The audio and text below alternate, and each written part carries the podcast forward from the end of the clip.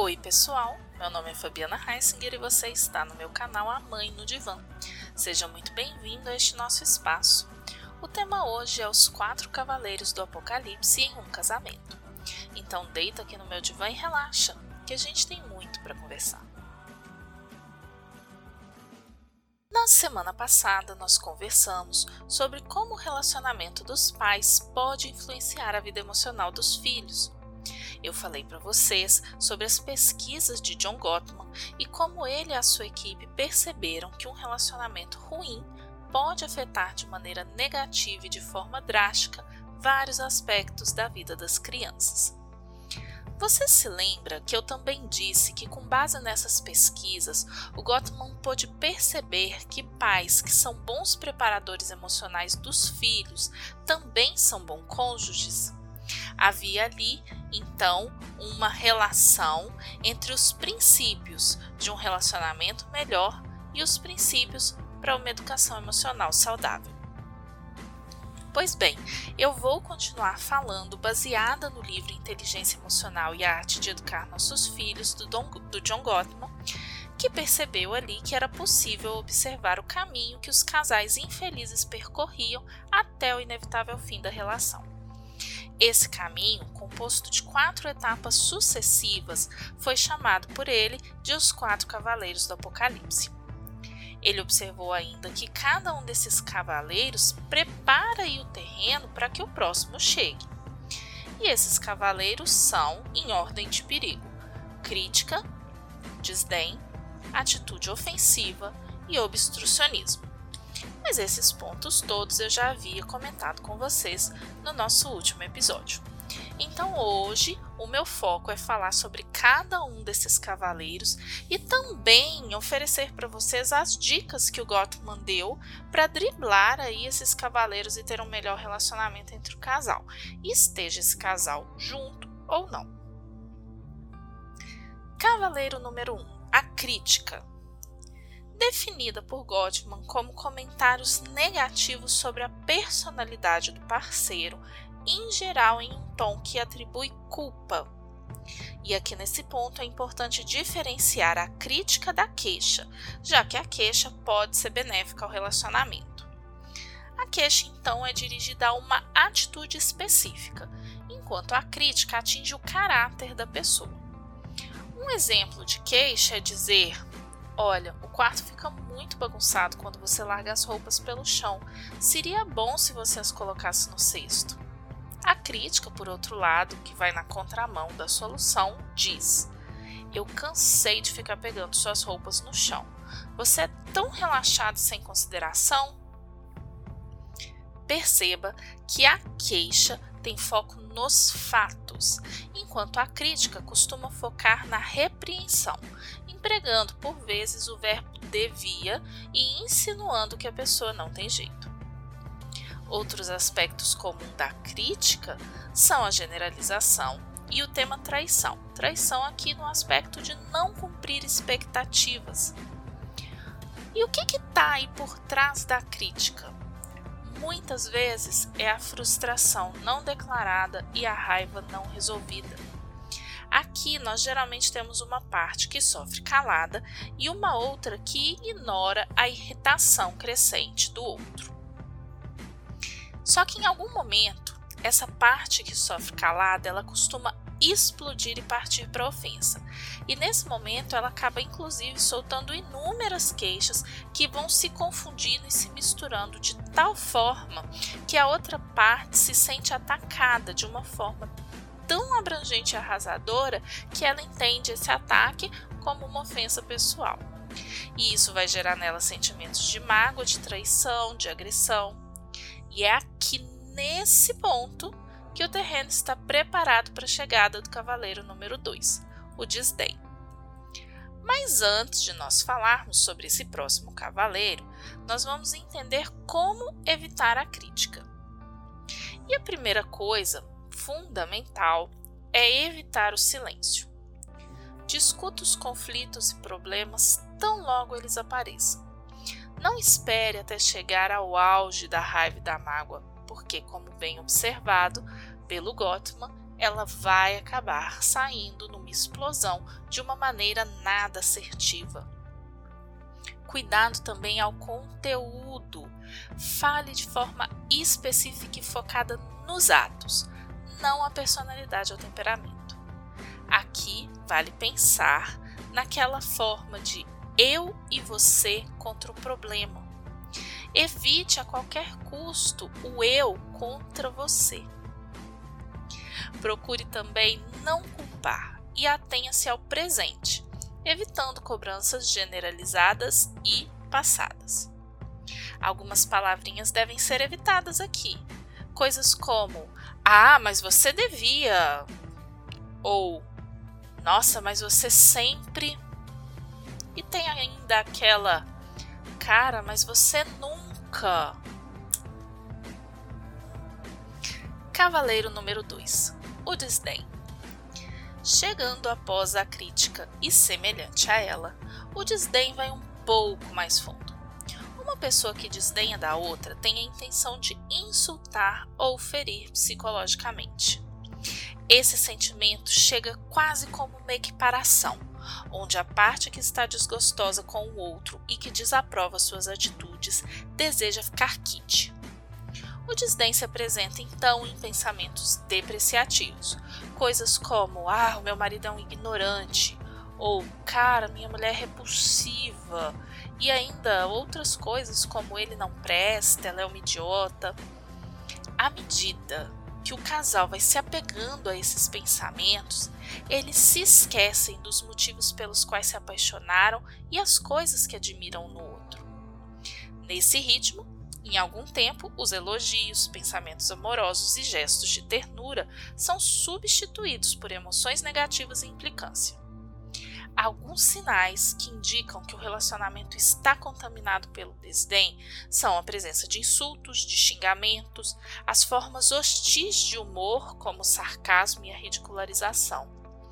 Outra pista está na linguagem gestual, porque ela também pode demonstrar desrespeito, Sabe aquela história de revirar o olho quando o outro fala? Ou até mesmo aquela expressão de nojo quando ele expressa as ideias dele? Pois é. E para mandar esse cavaleiro embora, é necessário que pelo menos um dos cônjuges esteja disposto a mudar sua atitude em relação ao outro. Para fazer isso, é necessário começar a ouvir o roteiro que está internalizado quando você se pegar pensando em como insultar e magoar o outro, imagine-se apagando essas ideias. Substitui então por pensamentos mais tranquilizadores, como por exemplo: Este não é um bom momento, mas as coisas não são sempre assim. Ou Eu estou com raiva agora, mas eu sei que essa pessoa tem qualidades boas também. Escolha pensar em motivos positivos para o comportamento da pessoa que está com você. Ao invés de você pensar, nossa, olha só, ele se acha tão bom que nem pode tirar o lixo, você pode cogitar que talvez ele estava com a cabeça em outra coisa e esqueceu de tirar o lixo.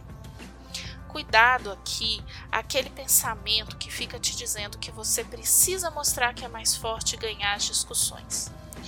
Às vezes, é simplesmente melhor evitar a briga.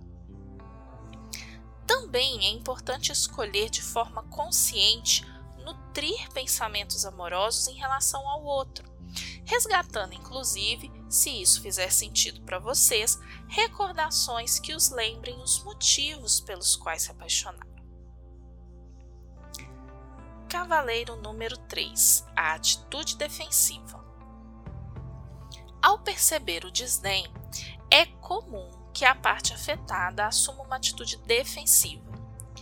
Nesse ponto, infelizmente, os cônjuges não se escutam, já que sentem que eles estão sendo atacados e então reagem de algumas formas. Pode ser isentando-se das suas, das suas responsabilidades. Ah, mas eu não tenho culpa se. Ou pode ser justificando seus problemas. É, eu até deveria fazer isso, mas. Algumas outras formas de atitude defensiva são a queixa cruzada. Por exemplo, um fala que o outro gasta demais. E aí esse rebate dizendo que que o outro deveria ganhar mais. E tem o famoso é mas. Algo seria algo como é, nós precisamos de uma terapia de casal, mas não vai adiantar nada. Também é comum que pessoas na defensiva fiquem batendo na mesma tecla. Por mais que o argumento do outro seja válido, a pessoa fica ali insistindo no mesmo ponto. A atitude defensiva também pode se apresentar através da linguagem corporal, como no tom de voz ou nos gestos. Tom de voz de lamentação que indica vitimização ou fuga da busca por soluções é um exemplo. Também aquele cruzar os braços sugerindo estar em guarda fechado. O grande problema da atitude defensiva é que ela interrompe as linhas de comunicação. Então, a chave para reverter esse quadro é ouvir o que o outro diz e ouvir não como um ataque, mas como uma informação útil. Para isso, é necessário se desarmar, o que pode ser mais fácil de dizer do que de fazer. Seu parceiro lhe dirige um insulto. Imagine então que, ao invés de negar o que foi dito ou de revidar o que foi dito, você encontra algum fundo de verdade naquelas palavras e se detém um pouco pensando naquilo. Você poderia dizer: É, eu nunca pensei que você ligasse tanto para isso. Vamos falar mais sobre esse assunto. Pode até acontecer que a outra pessoa fique tão chocada com a sua reação que desconfie e aumente a tensão entre vocês. Mas olha, tudo bem. À medida que as suas armas forem sendo colocadas na mesa, o outro vai perceber que você de fato está buscando mudanças e se importa com a relação de vocês. Chegamos ao último e derradeiro cavaleiro, número 4: obstrucionismo. Se não há trégua, então, e os cavaleiros anteriores continuam a comandar a relação, chegaremos ao último cavaleiro. O obstrucionismo acontece quando um dos parceiros se fecha porque a conversa ficou intensa demais. Em essência, o outro vira uma parede, sem dar qualquer indicação de estar ouvindo ou compreendendo o que a pessoa diz. Nos estudos de Gottman, observaram que os homens costumam obstruir mais do que as mulheres. No entanto, eles enxergam esse silêncio como uma neutralidade e eles não percebem que isso pode ser prejudicial ao casamento. Na cabeça deles, ficar mudo evita que a tensão aumente. Entretanto, o que sabemos é que reagir habitualmente com silêncio às aflições conjugais traz problemas e sérios problemas. Se os parceiros não estiverem dispostos a conversar, os problemas continuam sem solução, agravando então o isolamento. E se, por um lado, os homens se retraem quando as emoções são muito fortes, as mulheres também não são tão assertivas assim. Elas reagem a essas emoções mais de acordo com as convenções sociais do que com de fato elas estão sentindo. Aos obstrucionistas, o conselho é fazer um esforço para dar ao parceiro mais recursos. Um simples aceno de cabeça ou um aham indicam para o outro que ele tem um ouvinte. Essa legitimação pode contribuir para melhorar a relação. Começando assim, o obstrucionista pode até se aprimorar na arte de ouvir.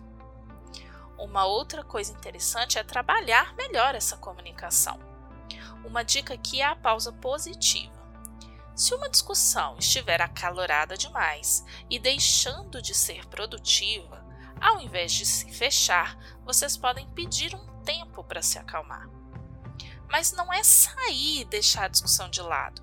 É combinar de fato um tempo, tempo de relógio, sair do espaço para se acalmar e aí utilizar técnicas de respiração, nutrir pensamentos amorosos, não de raiva, e ao voltar, focar no problema e não nas pessoas.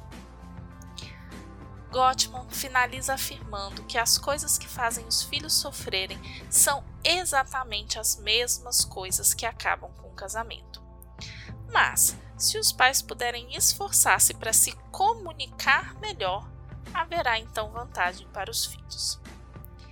Então, se você percebe algum ou alguns desses cavaleiros atuando aí no seu relacionamento, comece a aplicar as mudanças propostas hoje mesmo e construa aí novos rumos para essa sua história. Esse foi o meu recado de hoje. Se você que está me ouvindo ainda ficou com alguma dúvida, me manda uma mensagem lá no Instagram, arroba divã, que eu terei prazer em te auxiliar. E se tem alguma sugestão de tema para eu falar aqui, manda lá também, que a gente constrói esse espaço aqui juntinho. Gratidão por quem me ouviu até aqui e até o nosso próximo episódio.